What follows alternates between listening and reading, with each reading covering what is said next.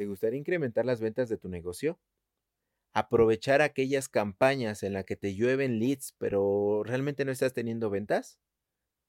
Quédate con nosotros. Esto es Super Expertos Online, episodio 4.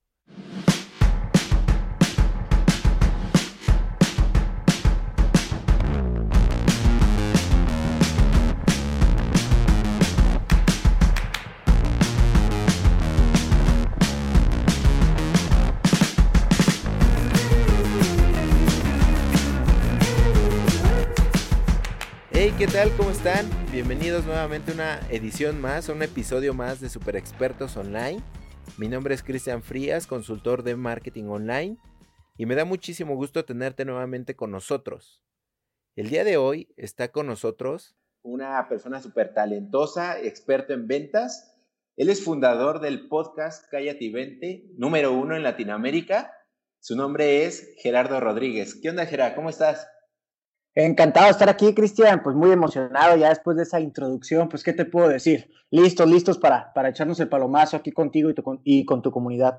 Buenísimo, Gera, muchas gracias. Eh, es un placer tenerte aquí con, la comunidad, personalmente también. Eh, fuiste de los podcasts que me inspiraron a, dar el salto, de, los que me dieron la patadita, tú y Luis Ramos, fueron de los primeros que escuché en español y que me encantó tu forma de, decir las cosas, sobre todo en un tema de ventas y en mi caso que estoy más inclinado al marketing, sabemos que son temas en los que a veces se abarcan muy cuadrados, ¿no? Con una, vaya, se llevan muy, muy tradicional, muy de hueva, como dices tú, ¿no? Muy suelto. Sí. Pues es que esa es la idea, sino de, ya creo que gurús de ventas, entrenadores de ventas, ya existen demasiados ya hay muchísima oferta en ese sentido. Entonces me gustó hacer la, digo, te, voy a confesar que, que, cuando, cuando empezamos Cállate y realmente no tenía ni un solo plan. Cometí muchísimos errores, o sea, si, volví, si yo volviera a empezar el podcast, probablemente el resultado sea el mismo que tengo ahorita, pero en un mucho, mucho, muchísimo más corto tiempo del cual me tomó si tan solo hubiera planeado las cosas. Eh, te soy honesto, Cristian, cuando yo inicié esto, lo platico en mi charla TED, eh, donde precisamente comento, ¿no? De cómo, cómo inicia todo este rollo, por qué, por qué tomé la decisión de arrancar con mi emprendimiento, yo le llamo un emprendimiento digital, por qué, por qué eh, tomo esta decisión, bueno, pues porque yo lo que quería era entrar al círculo de dar valor. Eh, tengo la fortuna de estar casado con la mejor coach del mundo, mi esposa arroba coach Dani Stacks. Ella, eh, una vez que, que, llegué así como que todo tristón a la casa, yo creo que por millonésima ocasión de eh, creo que a todos los godines nos ha, nos ha pasado que en algún momento hemos dicho algo como esto, ¿no? No me siento valorado, siento que llegué a un tope, como que ya no hay más para mí aquí, etcétera, etcétera, ¿no? Independientemente del tema de que en su momento amaba mi trabajo, me encantaba mis clientes, no, o sea, no era un tema, no era un tema en sí de que me gustara o no me gustara lo que, lo que hacía era un tema como que ya me sentía que no había más, ¿no? Y, ahí fue cuando mi esposa me dio una cachetada y me dice, no le pidas a los demás lo que no te das a ti mismo, no, no le pidas a los demás que te valoren si tú no te das valor. Y fue cuando una cosa fue llevando a la otra, yo soy un locutor frustrado. Este, Ajá. y, y bueno, eh, como, como que me quedé, bueno, este medio puede ser un medio bueno, muy accesible, el tema de hacer un podcast es muy, muy accesible, es, es eh, relativamente fácil, o sea, no requieres una gran inversión, tampoco requieres un gran eh, equipo, hacer un Correcto. Es, es sencillo, más no es fácil. Exactamente, exactamente, me gusta, me gusta, es sencillo, más no es fácil, ¿no? Y, y, y bueno, eh, podrá incluso ser fácil sacar el primero, el segundo episodio, pero cuando te das cuenta que nada más te están escuchando tu mamá, tu esposa y tú, pues está cabrón seguir con el número 10, el número 20, ¿no? Esa perseverancia es la que es la que marca la diferencia entre podcasters exitosos y podcasters que se quedaron en el camino. Pero regresando, regresando al tema, era que, que yo lo que quería simplemente era entrar a este círculo de, de, dar valor, dar valor sin esperar nada a cambio. Y entonces todos los errores que cometí fue no haber planeado bien, no haber pensado en mi audiencia meta. Simplemente pensé en hacer un podcast como a mí me gustaría escuchar un podcast, que es decir, de tú a tú.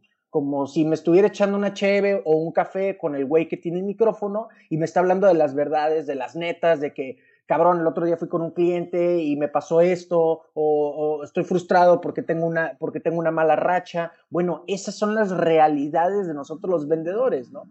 Exactamente, y, justamente eso es lo que me encanta.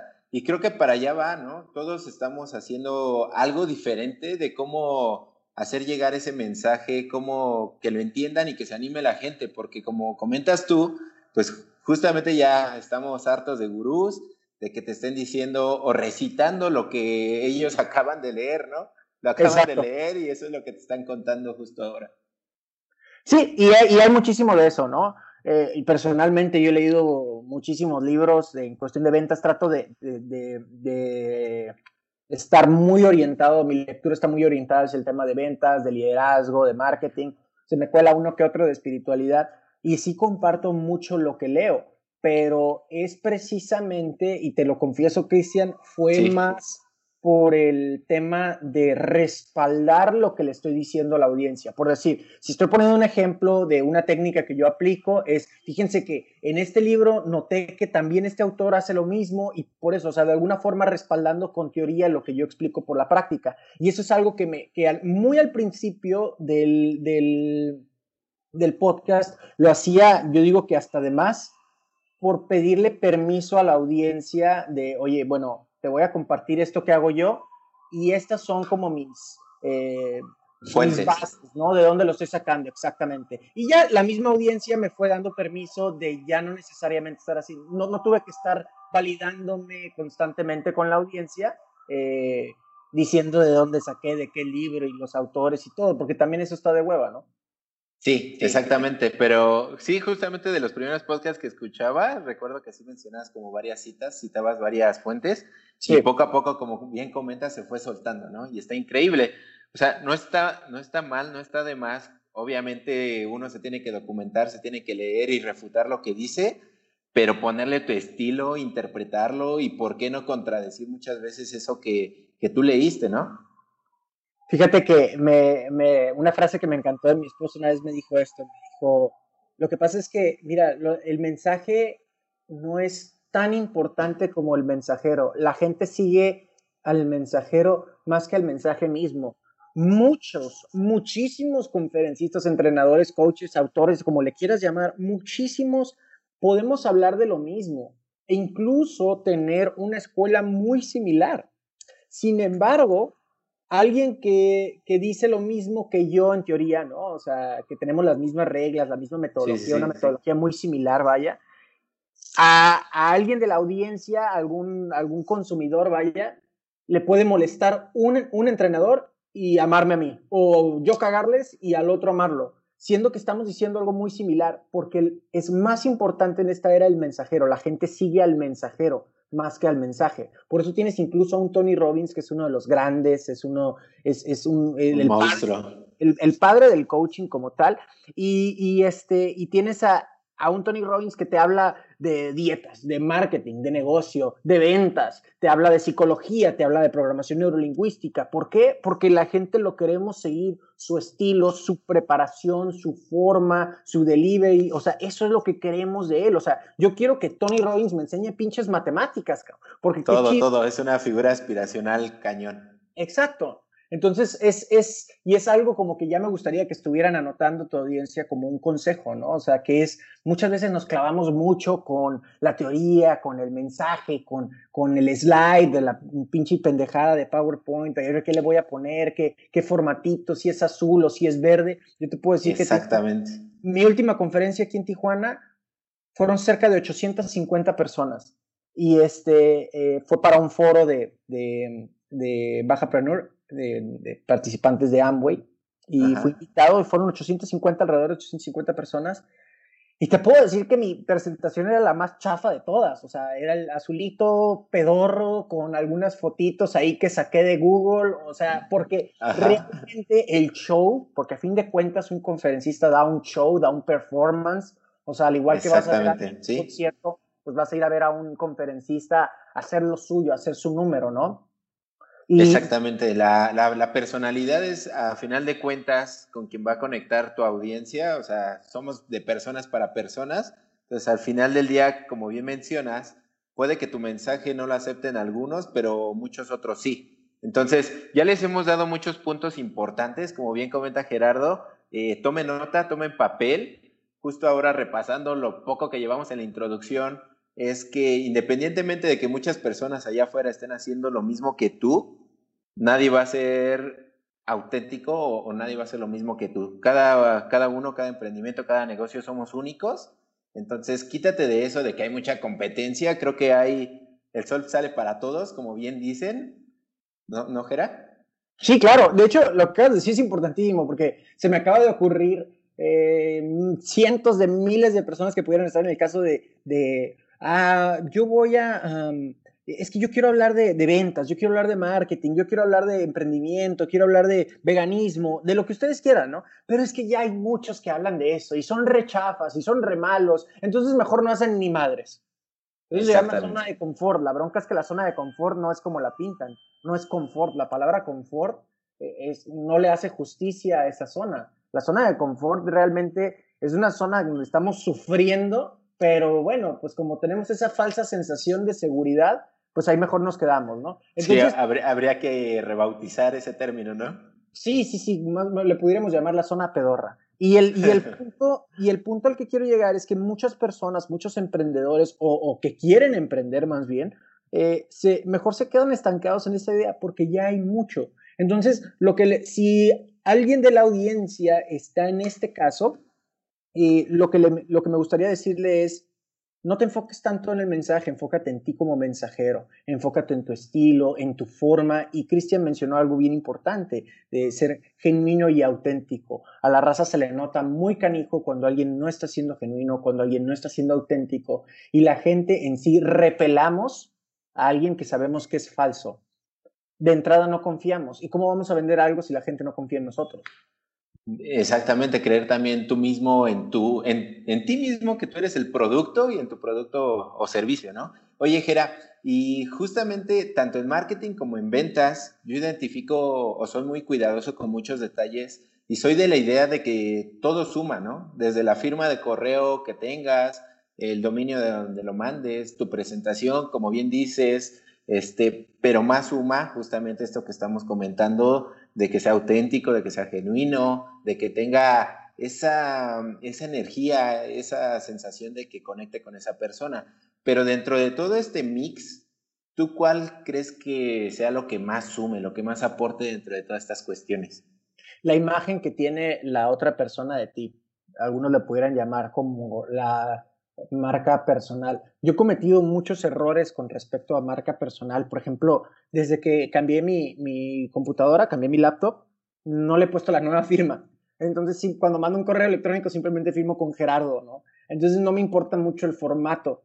No estoy, insisto, no está bien lo que estoy haciendo, pero de alguna forma eh, ya, ya la gente con quien estoy intercambiando correos electrónicos, algún prospecto, algún cliente, como ya me conocen, ya me tienen mucho cariño porque me escuchan del podcast, me dan ese permiso. Y no eso, eso pasa a segundo plano.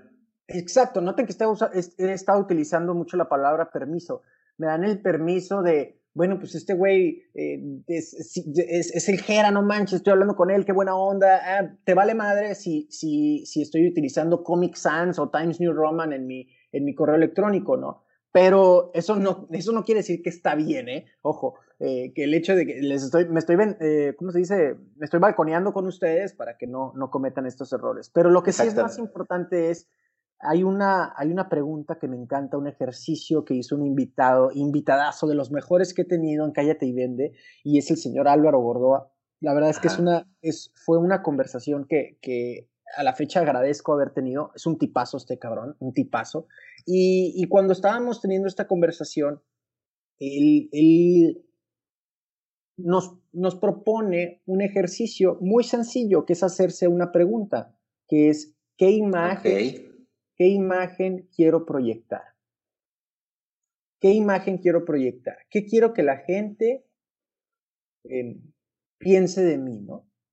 regresando, regresando a una de las frases de Álvaro, él decía, yo no soy dueño de mi, de mi imagen, pero sí soy total y absolutamente responsable de los impulsos que generan esa imagen. ¿Qué quiere decir esto? Que tú no eres dueño, Cristian Frías no es el responsable de que su vecina crea que eh, es millonario o que crea que es un maleducado o un malagradecido. No que sean verdades, yo no conozco a tu vecina. Sí, sí, Pero. Casi por ahí vas. pero sí es, pero sí Cristian es responsable de los impulsos que generaron esa imagen. ¿Entiendes? Si al principio dije millonario, a lo mejor Cristian se la, se, la, se la, pasa eh, paseándose en camisas muy, muy caras o tiene un carrazo y se la pasa presumiéndolo y va por todos lados, este, nunca la voltea a ver, entonces no, no le da las gracias porque se cree como que mucho. Entonces tú eres responsable de esos impulsos que a María, tu vecina, le generaron esa imagen que tiene de ti. No eres tú el dueño, porque María es dueña de tu imagen, de la imagen que tiene de ti. Sin embargo, tú eres responsable de esos pequeños impulsos, esas pequeñas acciones que generaron esa imagen. Entonces, esa es, la, es lo que me gustaría compartirlo, ya que abriste el tema de, de la imagen de las personas que, eh, que, tienen y qué es importante. Bueno, es lo más importante es hacernos la pregunta, ¿qué imagen queremos que las personas tengan de nosotros? Buenísimo. Y justamente ahorita esto que dices, y qué bueno que lo aclaraste, que tú te estabas balconeando con lo de tu firma, pero vaya, porque tu marca personal ya está a tal nivel que te puedes dar esos caprichos, por así decirlo. Pero ojo, pongan atención porque cuando ustedes van comenzando, justamente lo que tienen que cuidar es esos detalles, ¿no, Gera? Definitivamente, porque nuevamente son impulsos que generan esa imagen. Ahora, si yo me quisiera poner muy filosófico y justificar el hecho de por cuál no tengo una firma, te puedo decir porque quiero verme como una persona muy accesible, que, puedes, que puedes intercambiar correos electrónicos conmigo. Eh, he tenido esa situación antes donde la gente como que de alguna forma me pinto, y eso está muy, muy mal, como si fuera inaccesible, y eso es lo último que quiero. Y, eh, pero en ese sentido, insisto, pudiera justificar el hecho de por qué no tengo una firma o los formatos que utilizo. Sin embargo, regresando a lo que dice Cristian, nuevamente es hacernos la pregunta, ¿no? ¿Qué imagen queremos que la gente tenga de nosotros? Si queremos una imagen profesional, si queremos una imagen creativa, amigable, qué sé yo, bueno, hasta los formatos de nuestras firmas, el color que le ponemos al correo electrónico, todos esos son impulsos que van a ayudar a que la gente se forme una imagen de nosotros. Pero todo, ¿no? Ahorita es muy fácil que en Google, en Facebook, de, eso es lo que va a decir qué hay de ti o qué eres, ¿no? Tu perfil de Facebook, incluso si tu perfil personal está público, pues eso es lo que van a ver tu realidad, ¿no? Y tal vez no lo tengas tan cuidado porque es un hecho que en tu perfil personal vas a compartir cosas de tus cuates o cosas que tal vez a nivel profesional o que bien quieras proyectar, pues no van a ser lo mejor. Qué, qué, qué, bueno que tocas ese tema, ¿eh? Qué bueno que tocas ese tema, Cristian. Y me encantaría decirles algo a la audiencia, lo que le llamo una cachetada de realidad. Y le, les quiero decir que todos somos personas públicas. Todos somos personas públicas. Hoy por hoy, en una era como la de hoy, somos eh, lo que Google dice que somos. Somos lo que Facebook dice que somos. Entonces, nuevamente, antes de, antes de ponerle publicar a tu meme eh, de, no sé, una muchacha en bikini o lo que sea, eh, me gustaría que te hicieras la pregunta, ¿qué imagen quiero causar con esto? Porque a fin de cuentas le estás hablando al mundo, así sean 300 tus amigos o 100, lo que sea, a fin de cuentas le estás hablando al mundo. Entonces, y la gente se va a formar una imagen con base en las chingaderas que eh, compartes. Entonces, simplemente es que te hagas responsable de ello. No te estoy diciendo que dejes de compartir lo que, lo que te gusta compartir. Si eso es lo que quieres eh, que, que forme tu imagen, adelante. Y una cosa más, te decía, Cristian, que todas las personas somos públicos ahorita, ya tumbémonos del rollo. Si estás escuchando un podcast como este, de emprendimiento, de marketing, de ventas, ya lo, detesto tener que ser el, el, el mensajero de la cruda realidad pero túmbate del rollo y tienes que ser una persona pública. Tus perfiles tienen que ser públicos, tienes que ser una persona accesible, la gente tiene que fácilmente llegar a ti, encontrarte, ver lo que haces. Entonces... Oye, y, yo diría que, que, rompan el miedo, ¿no? Yo personalmente he escuchado casos de, de algunos clientes, de algunos este, amigos, que no quieren hacerse públicos, ya sea por temas de miedo, eh, tal vez inseguridad en ellos mismos, o también por otro lado temas de miedo por inseguridad, ¿no? porque ya sabes que también la, inseguridad aquí en México está a la orden del día. Y, y, yo en lo personal me quité de esos miedos hace mucho tiempo, ¿no? Yo dije, si la gente piensa que soy rico y si me quieren robar, si me quieren asaltar, sea lo que sea, me vale madres, ¿no? Vuelvo a hacer más o lo que pase. Yo así rompí como, no tenía ese miedo, pero vaya, a mí no me importó. Pero si hay muchas personas que tal vez nos estén escuchando que tengan ese miedo, ya sea eh, de ellos mismos, de, sentirse inseguros, o bien el miedo a, hacerse públicos y que su, que su seguridad esté en, juego, ¿no? Mira, esta es, de veras que es un punto clave que estás tocando. El número uno, que es el, la, tu propia inseguridad, tu falta de confianza para, para compartir eh, con el resto del mundo, es decir, que eres una persona privada ahorita y quieres dar ese paso hacerte público y subir video selfies y cuánta cosa. Bueno, e, eso es muy divertido romper esa meta te lo digo, es muy, muy divertido romper esa meta, es, es muy entretenido, sí te vas a tumbar de muchas cosas, sí, es, sí está eh, complicado al principio, pero es, es exageradamente divertido. Y la única forma, desgraciada o afortunadamente, la única forma que se te va a quitar es practicándolo.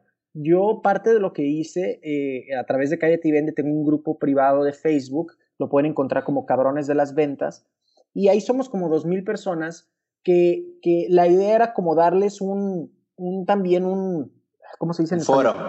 Exactamente, un foro, para que ahí subas y te presentes y le vayas perdiendo el miedo. Es un foro pequeño, 2.000, 2.500 personas. Éntrale ahí, preséntate ante el mundo, la gente te va a tirar pura buena vibra, quien no tire buena vibra se va a ir del grupo porque a fin de cuentas para eso es. Y este... Y se acabó, ¿no? Entonces estás buscando una forma de tumbar miedo, cae este grupo y cotorrea con la raza. En el Oye, que, perdón, perdón que te interrumpa, tocando todavía este punto número uno. Este, y a final de cuentas, en internet, en digital, da igual que sean 10, que sean 100 mil los que te estén viendo, ¿no? Fíjate que, que, que, tienes toda la razón, porque uno de mis consejos, híjole, ya, ya, ya, les voy a regalar un pedacito de un curso que todavía no, no, no, es Buenísimo, muchísimas gracias. estamos haciendo un curso para cómo hacer tu podcast y monetizarlo, cómo hacer tu podcast de forma exitosa y monetizarlo. Y, algo que, y uno de los consejos, una de las buenas prácticas que, que, que comparto en ese curso, eh, le digo a la audiencia que se grabe uno, dos, tres episodios, los escuche y los vuelva a grabar. Y los escuche y los vuelvo a grabar. Que no publique lo primero que graba. Yo cometí ese error. Yo sí eh, eh, grabé y publiqué. Y el episodio 001 es el episodio más pedorro de los... Yo estuve a punto de cometerla también.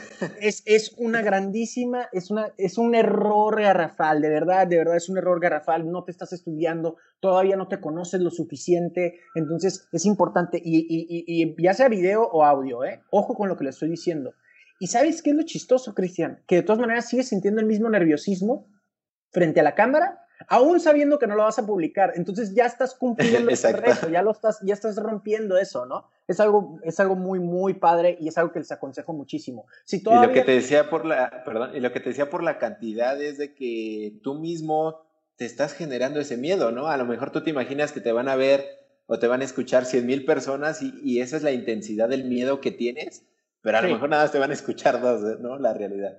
Sí, o ninguno. Eso es, este, e, e, ese, puede ser una, eh, definitivamente es una posibilidad, ¿no? Y mencionaste el tema de la inseguridad ya como tal que vivimos aquí en México y bueno, me atrevo a decir que en otros países de Latinoamérica también. Sí.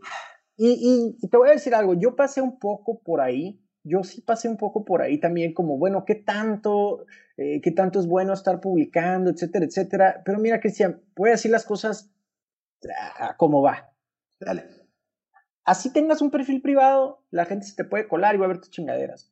Sigue siendo persona pública. O sea, la, gente en sí, alguien que quiera encontrar algo de ti, lo va a hacer. O sea, ya todos estamos arriba en la nube, ya todos. O sea, si yo, me, si yo googleo ahorita tu nombre, Cristian Frías, probablemente me salga tu perfil de Facebook primero, a lo mejor tal vez tienes LinkedIn, este, este podcast, y, y eso sucesivamente. Tú le pones Gerardo Rodríguez, bueno, somos varios cabrones que nos llamamos igual, pero, pero por ahí te va a salir tu humilde servilleta. O le pones Gerardo Rodríguez eh, TED o Gerardo Rodríguez Podcast. Bueno, vas a, vas a tener tres, las tres primeras páginas de Google van a ser de puros artículos míos, a mi página web, el podcast, etc.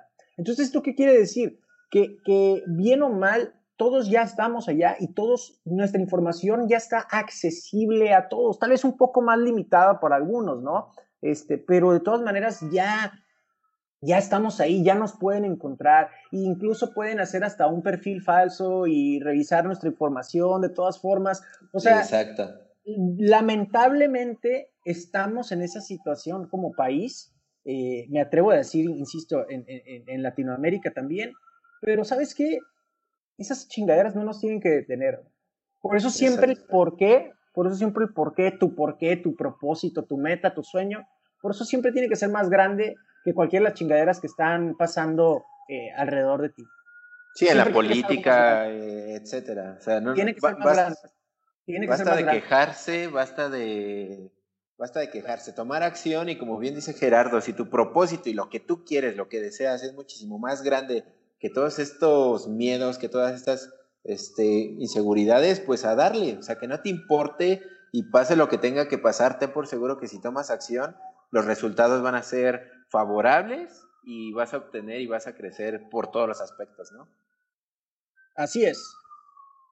Oye, Jera, y me gustaría que, que nos contaras, ¿cómo fue tu, tu primer venta? Hablando de miedos e inseguridades, ¿a ti te costó trabajo tu primer venta? Estoy seguro que no, pero, pero déjame remonto bien a cuál fue. Y te voy a decir, te voy a decir por qué no.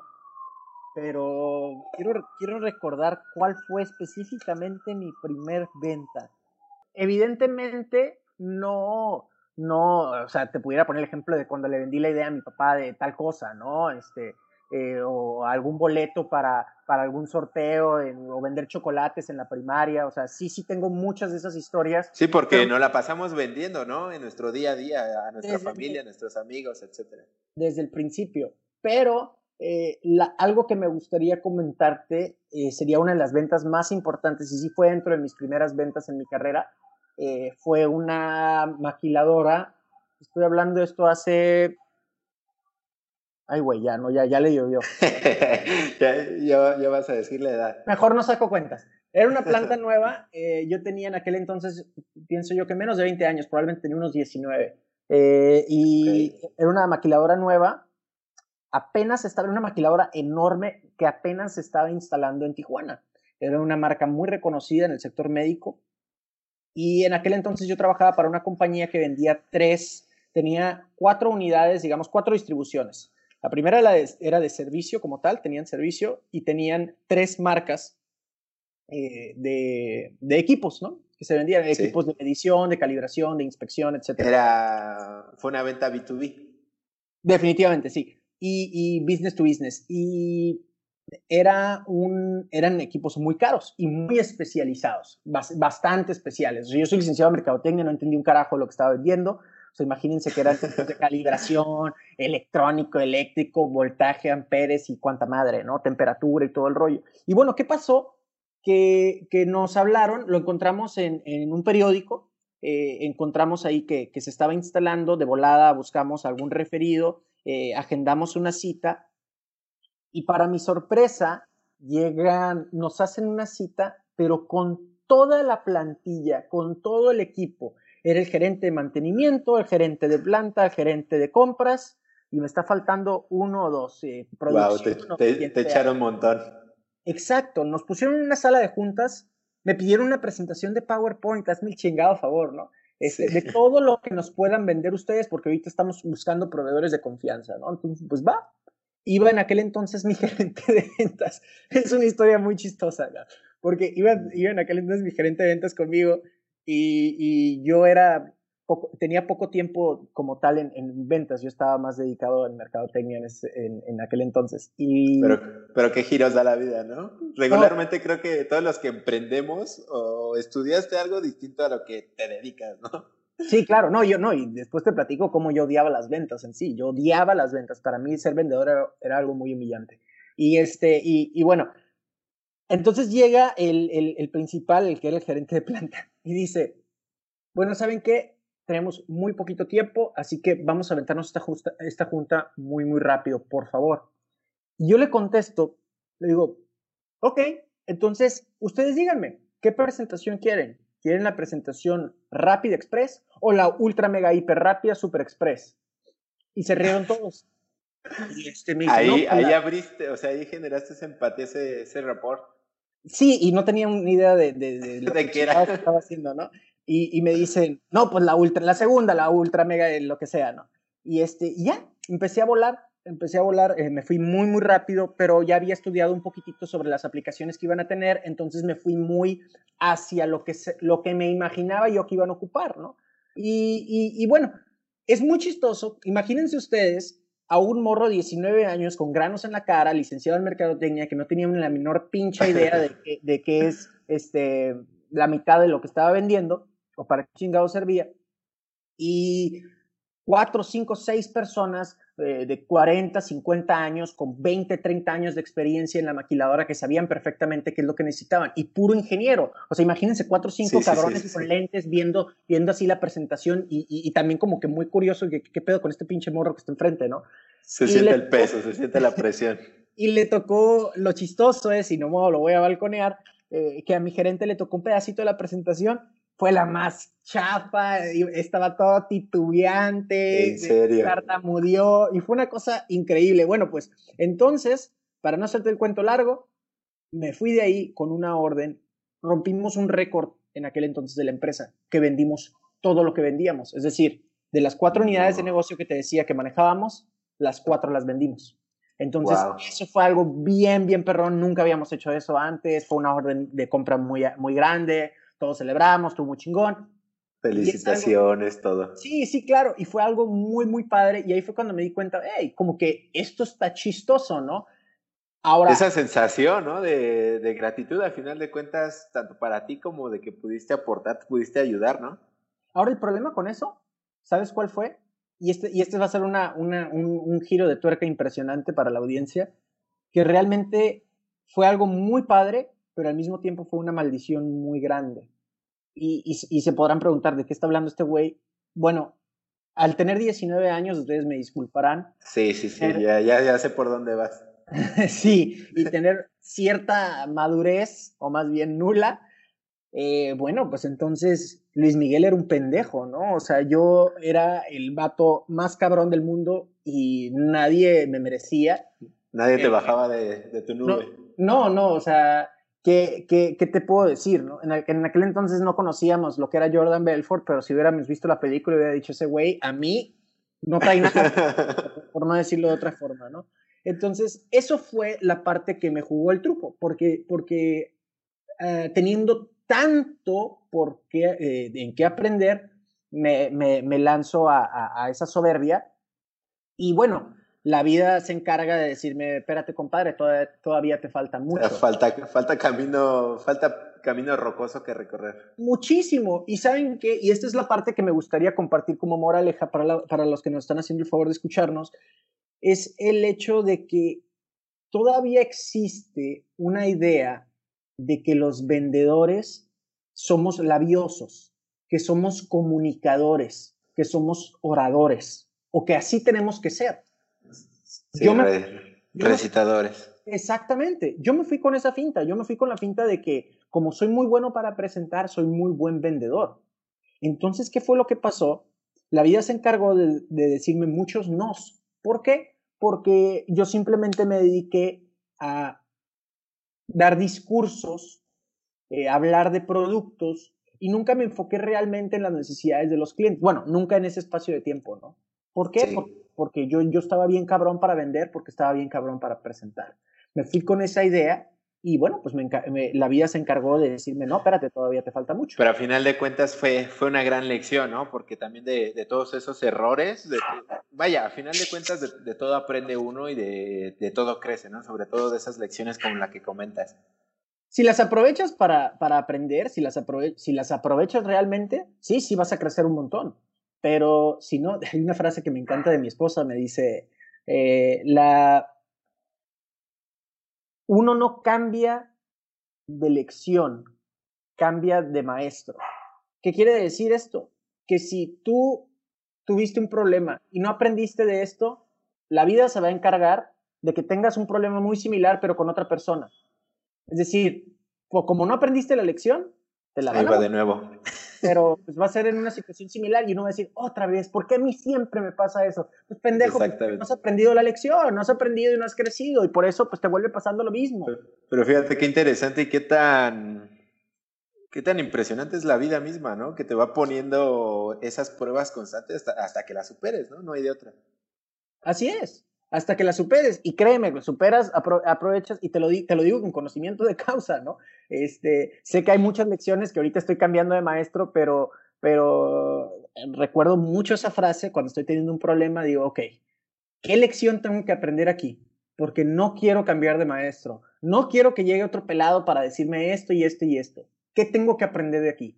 Y trato de disecar o descomponer el problema y decir, ok, eh, puedo aprender esto, puedo aprender esto, aquí, aquí es donde yo la regué. ¿Por qué? Porque no quiero tener este problema otra vez, en un formato diferente, si tú quieres, pero no quiero... Sí, no, pero a final de cuentas podríamos evitarlo, ¿no? O sea, ser más conscientes de todas esas situaciones que se nos van presentando. Exactamente. Y, y nuevamente, ¿qué tiene que ver esto con las ventas? ¿Qué tiene que ver esto con el marketing? Todo, todo porque de, todos los no tenemos que preguntarnos, oye, ¿qué puedo aprender de esto? ¿Qué hice mal? Eh, eh, analizarme, hacer conciencia de qué, de, qué, de, de, qué otra manera puedo hacer las cosas, qué, qué, no hice, qué, no, qué, no, qué pude haber hecho diferente. Entonces, esto es algo, este análisis, este autoconocimiento es algo que tenemos que hacer todos los días.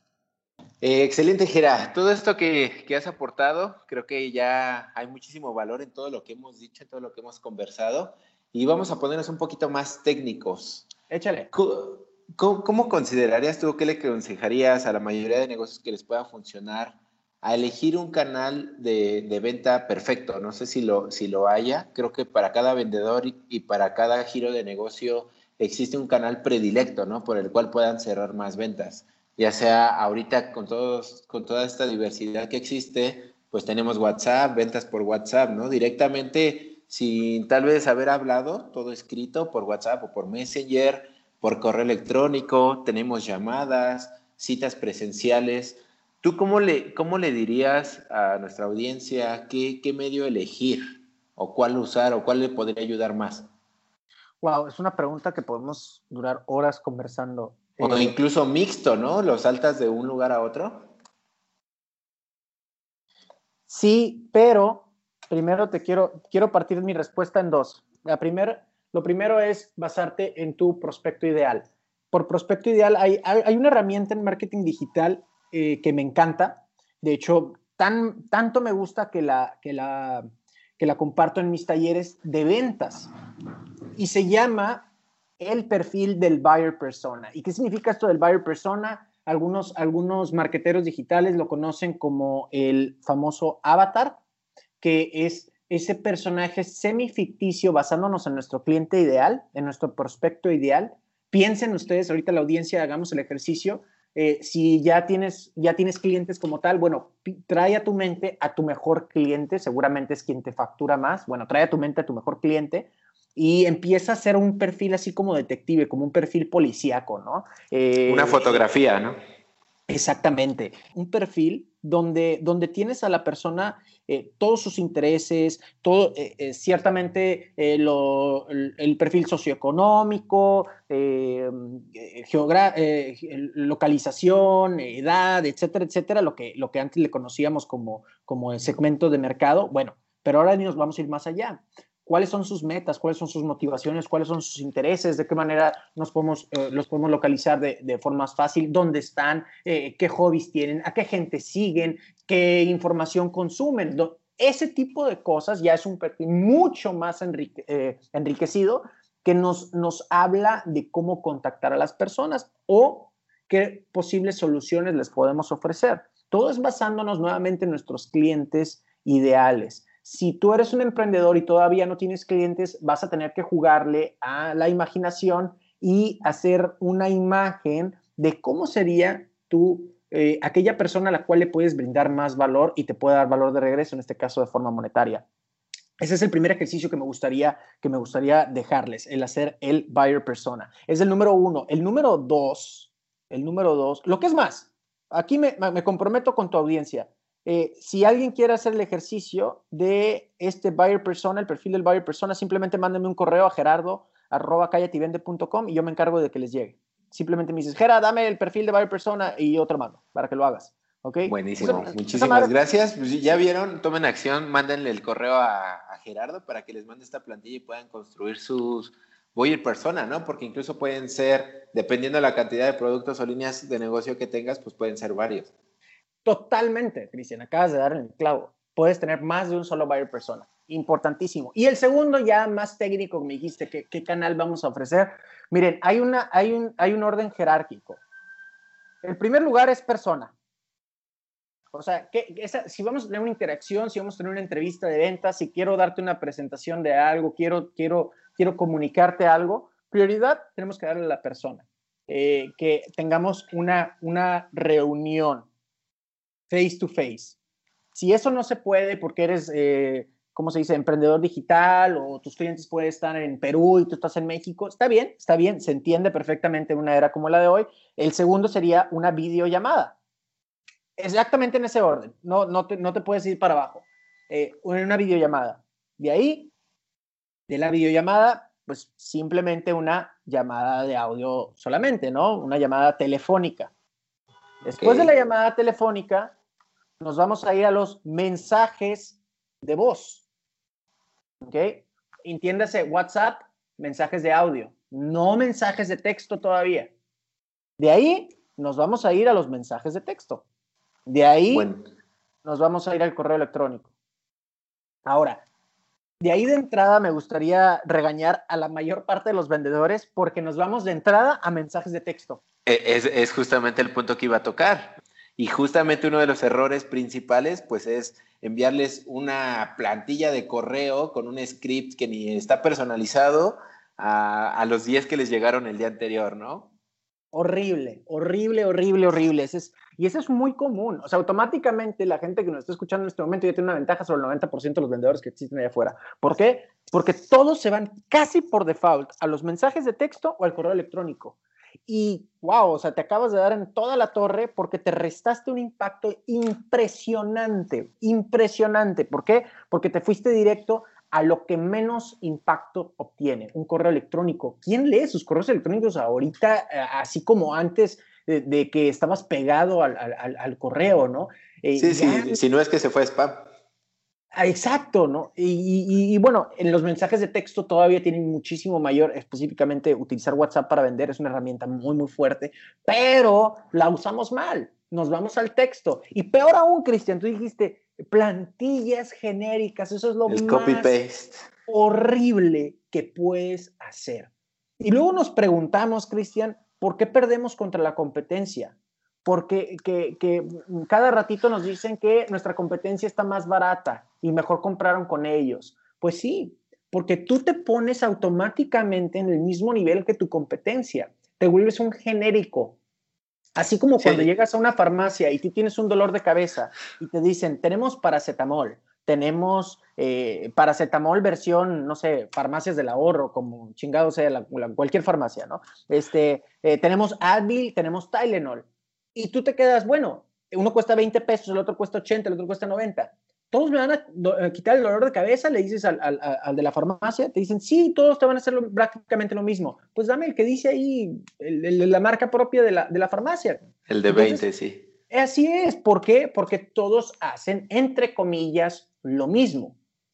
A tal grado que compañías, específicamente, si, si me quedo todavía en ese ejemplo, Tylenol, ¿qué hace? Empieza a sacar eh, Tylenol para la noche, Tylenol nocturno, Tylenol con cafeína, Tylenol con, aparte de paracetamol, pues tiene ta, ta, ta, ta, ta, ¿no? Ir diferenciándose de lo genérico. Y, y cuando nosotros hacemos esta plantilla y mandamos esto, automáticamente le estamos diciendo a los prospectos, soy igual que todos los demás.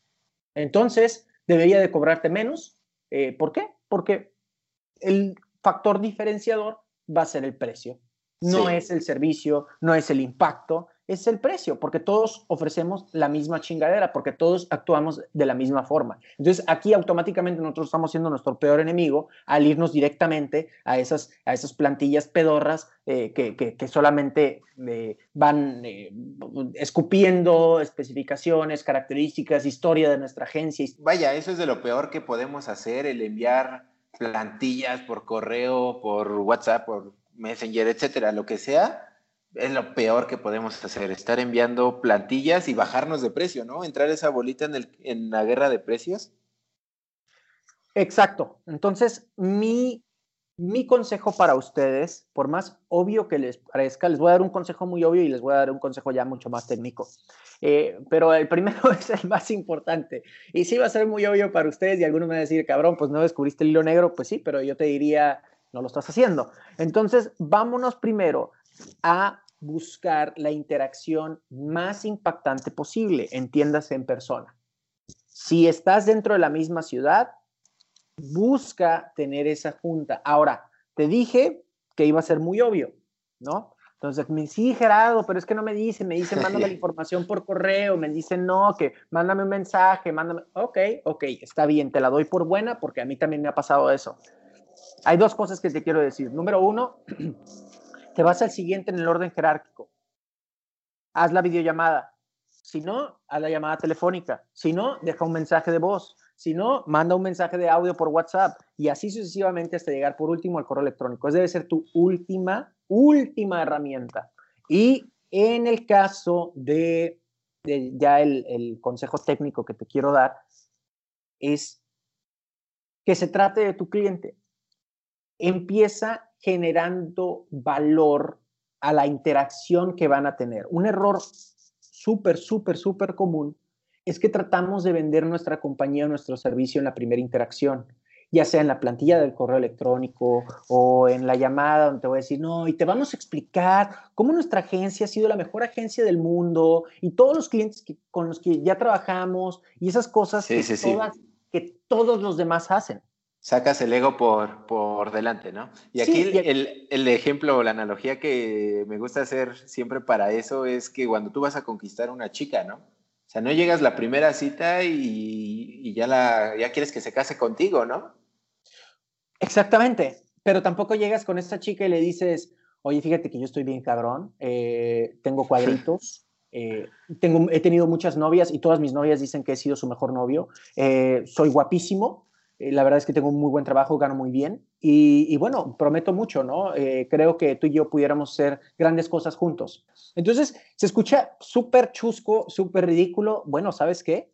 Te quiero retar a que de ahora en adelante veas igual de chusco y ridículo el hecho de aventarte un discurso, aventarte un discurso como somos la mejor empresa, eh, como... Nuestra historia, ¿no? Exactamente. Es así de ridículo. Ahora, ¿qué es lo que vamos a hacer y cuál es el consejo? Vender la cita, vender la interacción. No vendas tu empresa, no vendas tu producto, vende esa interacción, vende esa, esa entrevista, vende esa videollamada. Vas a contestarle a tu cliente mentalmente una pregunta que está haciendo de forma mental. Vas a contestarle a tu cliente, tú como vendedor, como emprendedor, le vas a contestar a, tu cliente esta pregunta que siempre nos hacemos de forma mental, que es, ¿qué voy a ganar yo? ¿En qué me va a beneficiar a mí? Yo ya sé que tú como vendedor si yo te doy una hora, un espacio en mi agenda, yo ya sé que tú ganas. ¿Por qué? Porque te estoy dando la oportunidad de que me vendas una chingadera.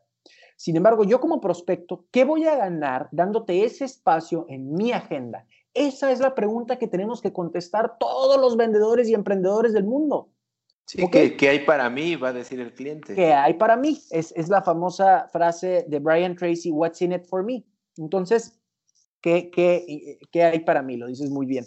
Entonces, hay que contestarle esa pregunta a nuestros prospectos. Me gustaría poder tener esta junta donde vamos a revisar estos puntos para ti y al final de esta junta tú vas a tener una, una, manera de, de, las diferentes opciones que tienes o vas a, vas a haber entendido cuál, eh, cuál es el proceso que puedes tener para generar más prospectos. Estoy siendo muy genérico, pero, pero contestarle esa pregunta que se está haciendo mentalmente tu prospecto a la hora de que le estás pidiendo una cita. Si ustedes logran hacer eso, damas y caballeros, amigas y amigos, automáticamente están del otro lado y tienen, me atrevo a decir, un 50% más de oportunidad de cerrar. ¿Por qué? Porque para empezar ya tuviste una interacción con, un, con una intención distinta a todos los demás. Automáticamente ya te estás diferenciando del, del resto de la competencia. Y fíjate, justamente lo que te comentaba al principio, que todo suma, ¿no? Y, aquí estamos viendo que este, este gran consejo que aportas dentro del total, pues estamos sumando un 50% de probabilidad de cerrar la venta, ¿no? Ya lo demás serán, sí, sí será importante, pero ahorita ya diste un, gran primer paso.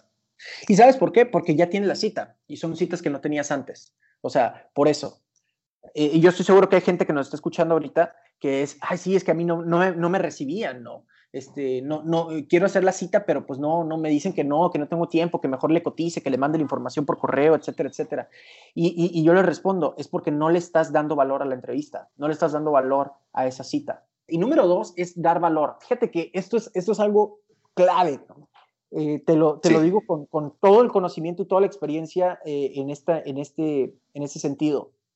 Cuando yo inicié con Cállate y Vende, nuevamente no tenía, honestamente, y tengo que ser muy abierto, no tenía una idea de negocio como tal. Para mí era un hobby y ese hobby, al, al no tener ataduras, ataduras eh, simplemente pues, me dedicaba a dar y a dar y dar y dar dar y todo era gratis, todo, todo es gratis realmente. O sea, si quieres ahorrarte un curso de ventas, simplemente te digo que escuches el podcast y ya lo hiciste. Si quieres ahorrarte libros, escuches el podcast y ya lo hiciste, ¿no? Vas a tener que escuchar algunos malos chistes, pero, pero de todas maneras te, te funciona. Exacto. Ahora, eh, ¿qué es lo que empezó a pasar? Te lo explico con un ejemplo real. Empecé, saqué después de un año más o menos eh, mi curso de ventas en línea y hubo gente que me lo compró y hubo una en específico que me dijo, Gerardo, te voy a ser honesto, una vendedora de seguros en Estados Unidos. Me dijo, sí. Gerardo, te voy a ser honesta, me dice, no, yo no quería tu curso como tal. O sea, yo no, no lo estaba buscando, no lo necesitaba. Yo lo que quería era darte dinero. Yo lo que quería era que tú recibieras dinero como una forma de darte las gracias por todo lo que has hecho y todo lo que he recibido de tu podcast. Pero ¿sabes qué?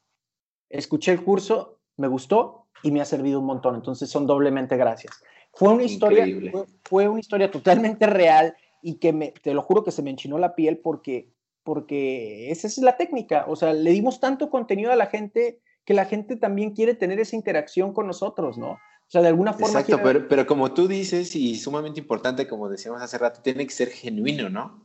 Es, es un círculo virtuoso, es un círculo virtuoso. Este, mucha gente lo está entendiendo, por eso también esa sobrepoblación de coaches es un modelo de negocio, hay que decirlo, es un modelo de negocio redituable, pero, pero es porque muchos lo entendimos y habrá algunos que solamente persiguen el lucro y habrá otros que no. No es mi labor juzgar, es mi labor nada más decirte que existen, pero, pero muchos hemos entendido este círculo virtuoso de dar valor. Y, y ahora, a la hora de la hora, tú puedes cobrar hasta más caro cuando no has cobrado antes. ¿Por qué? Ahí te va.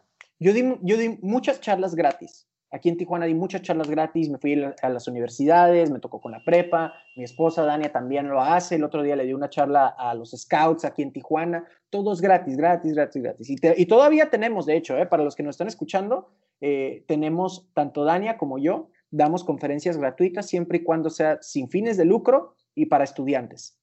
Nuevamente, sí, si, son para estudiantes, si son para estudiantes universitarios y de preparatoria y no se percibe lucro, no se va a cobrar el boleto, lo único que pedimos nosotros son los viáticos y ahí vamos a estar.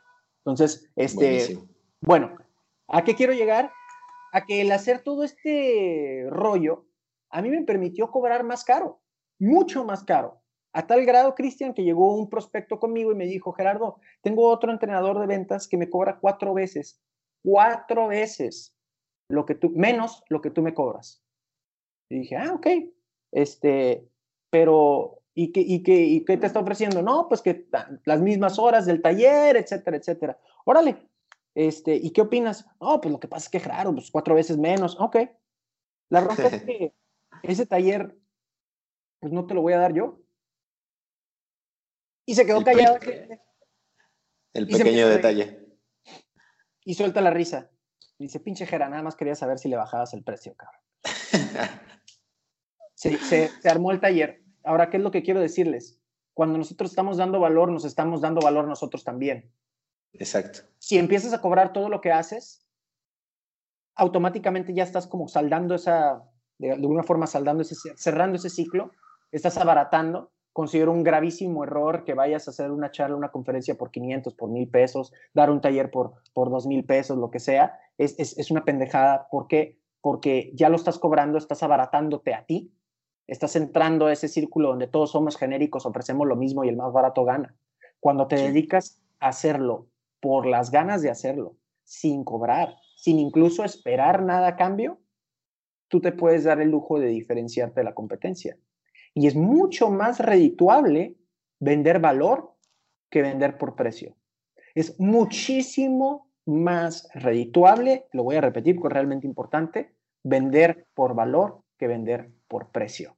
Y el valor te lo da, el respaldo te lo da. A mí no me preguntan ni cuál es, ni, ni, Cristian, ¿sabes cuántas veces me has preguntado, cuántas veces me has preguntado eh, cuál es mi carrera, si estoy titulado o no? Ninguna. Ni una. Bueno, me preguntaron una vez cuando, cuando di una... En una entrevista, ¿no? En la UABC, no, la di en la UABC, leyeron mi, mi currículum, estuvo espantoso porque estaba, eh, fue, una, fue una historia muy chusca, después te la platico, pero, pero no. Y en alguna ocasión, un, una, un, una amistad mía, una amistad que no era del todo positiva, me dijo, oye, güey, ¿y a ti quién te hace el, el, cabrón de las ventas? ¿Quién te hace el, el, gran, el gran entrenador? ¿Quién te hace el gran vendedor? ¿Y sabes quién me lo hace? ¿Sabes quién, quién, quién me hizo eso? Las 102 mil personas que me siguen en Facebook, los miles de comentarios que recibo por el podcast, los cientos de seguidores, las cientos de personas y las cientos de horas que, que, he tenido en conferencias, este, los, mis participantes en los talleres, los testimoniales que tengo. Sí, tú, mismo, tú mismo y, tu audiencia, ahora sí como dicen, tú mismo y tu audiencia te respalda, ¿no? Sí, ve, ve, ve, órale, ve y platica con uno de ellos a ver si le importa un carajo si estoy titulado o no, a ver si le importa qué maestría tengo, qué, qué diplomados, eh, qué, qué, talleres he cursado yo, qué cursos eh, eh, en qué cursos he estudiado, etcétera, etcétera. Órale, ve, ve y platica con ellos. Los güeyes que están vendiendo dos, tres veces más de lo que vendían antes, ve y platica con ellos y diles qué tan importante es eso. Sí, si voltearon a verlo, ¿no? Si te lo preguntaron para comprar tu curso. Es algo que a mí me también, no, no es que me dé risa, pero, pero vaya, me parece, ¿cómo, ¿cómo, llamarlo? Me parece interesante que el hecho de tener un título pues, no, te, no te va a hacer, no te va a hacer nada. Te comparto, yo, yo me he formado autodidacta, yo nada más terminé la prepa, bachillerato, como le llamen, y de ahí yo yo aprendí todo esto que quería, ¿no? Porque bien lo de marketing digital no se puede dar en alguna escuela o demás, pero lo mismo, ¿eh? Hoy, hoy yo lidio con mis clientes, con prospectos y en ningún momento me preguntan qué estudiaste, si tienes título, no. O sea, creo que todo eso lo vamos a demostrar con hechos, con palabras, con tu imagen, con tu seguridad y con lo que estés formando en línea y, y con este valor que estás aportando. Entonces, nuevamente, y Cristian les acaba la clave, amigas y amigos, cuál va a ser tu respaldo. Y hoy por hoy, y regresamos, y me encanta cómo, cómo siempre se cierran las conversaciones, casi casi con lo que se dijo al principio. Para mí eso es prueba siempre de que tuve una, de que tuve una conversación profunda y de calidad. Eh, el tema de eres quien Google dice quién eres, eres quien Facebook dice quién eres, y ese es tu respaldo. Ese es realmente tu respaldo. Nadie le va a ir a preguntar a Tony Robbins qué, qué, qué estudió, nadie le va a ir a preguntar a, ese tipo de personajes, y no que nos, no, no, no, me atrevo a compararme con un Tony Robbins, pero, pero el ejemplo quiero que sea muy claro. Entonces, dediquémonos a desarrollar una comunidad con base en nuestro buyer persona, con base en las personas que mayor valor les podemos aportar y dejemos que nuestro propio trabajo nos respalde. El problema con esto, y digo problema entre comillas, es que es un chingo de trabajo, son un chingo de horas que no vas a ganar un peso. Este, eh, te vas es, es, ah, puede ser muy complicado el, el, el, tomar una decisión, el darle prioridad a esto, en invertirle, porque realmente le estás invirtiendo, de qué forma tiempo y, dinero también. Entonces, eh, y, que no estés viendo nada a corto plazo. Por eso te chingamos tanto a, a, algunos coaches que están allá y lo que sea, o sea, te estamos chingando con cuál es tu propósito qué es lo que quieres, cuál es tu meta, cuál es tu sueño, porque si tiene, que ser tan grande, tienes que quererlo tanto que seas capaz y que no te duela el hacer y tomar las decisiones que tienes que tomar. Hoy por hoy, ya con esto termino, Cristian, porque sé que me agarro. No te preocupes, no, no, Adelante, adelante. Hoy por hoy es un suicidio económico tener un, una sola fuente de ingresos. Lo voy a repetir. Es un suicidio económico tener una sola fuente de ingresos. para todos los que me están escuchando, que solamente cuentan con una sola fuente de ingresos, de verdad, de verdad, de verdad, con urgencia, los quiero invitar a que desarrollen, diseñen una más. Sí, es un hecho buscar alternativas porque si estás fijo a una sola fuente, pues es estar en la cuerda floja, ¿no, Gerard? Afirmativo. Buenísimo, pues creo que Gerardo nos ha aportado muchísimo valor el día de hoy, nos ha dado consejos y tips de muchísimo valor que como bien comenta, están muchos en su curso, que vayan a verlo, por aquí vamos a dejar sus, sus datos, pero antes de dejar sus datos y decir dónde lo podemos encontrar, me gustaría que cerráramos con tres preguntas. ¿Estás listo? Échale. Vale, la primera de ellas, un libro que recomendarías a los emprendedores para empezar a vender para ellos que todavía no se, no se atreven o conocen las bases o por algo no lo han hecho o no creen que deben de aprender a vender o ser vendedores? El pequeño libro rojo de las ventas, el primer libro de ventas que leí de Jeffrey Gitomer. Little Red Book of Selling de Jeffrey Gitomer. Me parece que solo está en inglés, no estoy 100% seguro. Pero es un libro que vale mucho la pena y te lo avientas en dos patadas. Tiene hasta dibujitos el libro. Súper buenísimo. Estará pendiente ese también dentro de los míos, que no, que no lo he leído, pero aquí está anotado ya en la lista de deseos. Vamos con la que sigue. ¿Y qué hábito crees que debe de generar o debe de tener sí o sí un buen vendedor, un cabrón de las ventas, como dices tú? son una serie de hábitos, eh, pero... El esencial, el que no puede faltar. El de la gratitud. El de la gratitud.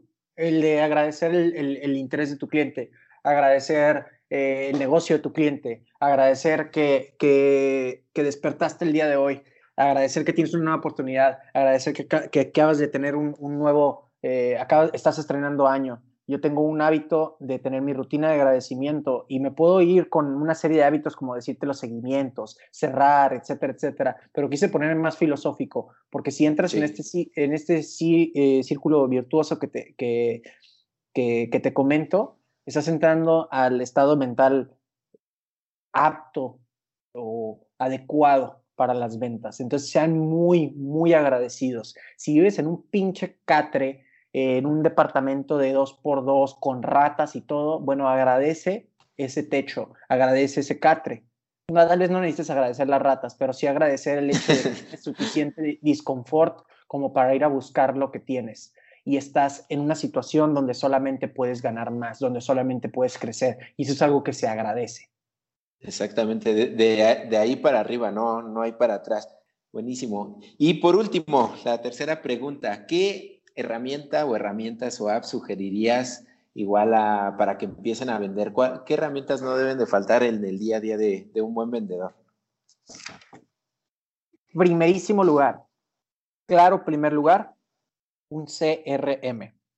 CRM, Customer Relationship Management por sus siglas en inglés. Para los que no conocen quién es, qué es esto, les comento brevemente. Es, una, es un software tipo Project Manager, pues, de, de gestión de proyectos, pero orientado hacia las ventas. Entiéndase que vas llevando todo tu embudo de ventas, un prospecto, luego que sigue la entrevista. Entonces vas anotando todos los avances, ahí mismo tienes las cotizaciones, un CRM te ayuda a decirte como eh, en qué parte del embudo de ventas te estás quedando atorado, puedes hacer pronósticos de ventas, tienes todos los historiales, insisto, las cotizaciones, los cierres, todo lo tienes ahí. Este es el software por definición principal que un vendedor debe de tener o un emprendedor incluso también. Hay diferentes formas de incluso, ah, incluso hasta, ¿cómo se dice? Eh, improvisar un CRM o sustituirlo Muchos, muchos vendedores seguramente tienen una tablita de Excel con sus, con sus Seguro, muchísimos. Algún cuadernito, alguna agenda. Bueno, déjenme decirles que ya hay softwares, incluso hasta gratis de esto, pero para que lo hagan de forma profesional. Entonces, un CRM, por definición, es la herramienta principal. Si me hablara de herramientas tangibles como tal, este, un software sería eh, un CRM sería la primera. La clave. Y, este que comenta gratuito, Gera, si no, si no me falla la memoria, es HubSpot, ¿correcto? HubSpot, así es, H-U-B-S-P-O-T. Me parece que está en inglés, nada más, no estoy seguro si está en español. Eh, tiene sus limitantes, como CRM, definitivamente tiene sus limitantes, pero vale la pena. Si, si apenas estás entrándole a este rollo, si es tu primer CRM, es una herramienta muy, muy valiosa. HubSpot es una herramienta como tal de marketing, pero, pero bueno, da este CRM gratuito y bueno, vale la pena. Vale la pena. Sí, gratuito y mejor que la hoja de cálculo, la libretita que están usando. Absolutamente. Se los aseguramos. Y fíjate que con este punto del CRM nos hemos topado, y por increíble que parezca, con grandes empresas que no tienen uno. O sea, yo me pregunto cómo le han hecho, o sea, cómo sigues operando, cómo sigues vendiendo, cómo, cómo estás atendiendo a tus clientes, porque también además de ventas, un CRM les va a ayudar para mejorar la, mejorar la atención hacia sus clientes. Y se sorprenderían de las empresas de diferentes tamaños que no lo usan, que no lo tienen. Y eso a mí me parece increíble. Y nosotros eh, procuramos que cliente que recibimos, cliente que vaya adoptando o se vaya adecuando a un CRM, porque el relajo que tienen a veces es increíble. Y si ustedes, audiencia, tienen este relajo, tienen anotados en libretitas, en diferentes documentos, cuándo le han vendido a un cliente, qué les ha comprado, necesitan poner orden. Créanme que eso les va a ayudar muchísimo a incrementar sus ventas. ¿No es así, Jera? Afirmativo, afirmativo. Y una cosa sí les quiero decir con respecto al CRM, eh, un CRM es tan bueno como el uso que le des. Puedes comprarte el más caro que existe, o sea, eh, miles de dólares en licencia, pero si no le das el uso adecuado, realmente es una herramienta súper, súper cara. Así sea gratis incluso y no lo estás usando, de todas maneras está saliendo muy caro porque la implementación de un CRM es lo que cuesta al principio, o sea, el, el, startup de un CRM eh, es lo que puede ser eh, un poquito más tedioso, que es decir, dar de alta a tus clientes, tus prospectos, tus proyectos, pero, pero, insisto, un CRM es tan bueno como el uso que le das. Buenísimo. Pues, Gera, no me queda más que agradecerte. Muchísimas gracias por aceptar la invitación y por todo el valor que aportaste. Cuéntanos dónde te puede encontrar la audiencia, dónde te puede seguir y obtener más valor de ti. Muy bien, Raza. Bueno, pues primero que nada, y lo más importante para mí es invitarlos a que escuchen mi podcast. Se llama Cállate y Vende. Hoy por hoy es el, el podcast de ventas número uno en Latinoamérica. Eh, si me quieren seguir en redes sociales, en Facebook y en Instagram, mis redes sociales favoritas, me encuentran como arroba cabrón de las ventas, así como lo oyen, arroba cabrón de las ventas. Y el canal de YouTube, donde pueden incluso escuchar el podcast. Eh, y hay algunos videos que comparto por ese medio. Lo pueden encontrar como Cállate y Vende. Buenísimo, Jera. Pues eso es todo por el episodio de hoy. Espero hayan tomado nota y lo más importante, llévenla a la acción. Nos vemos en el próximo episodio.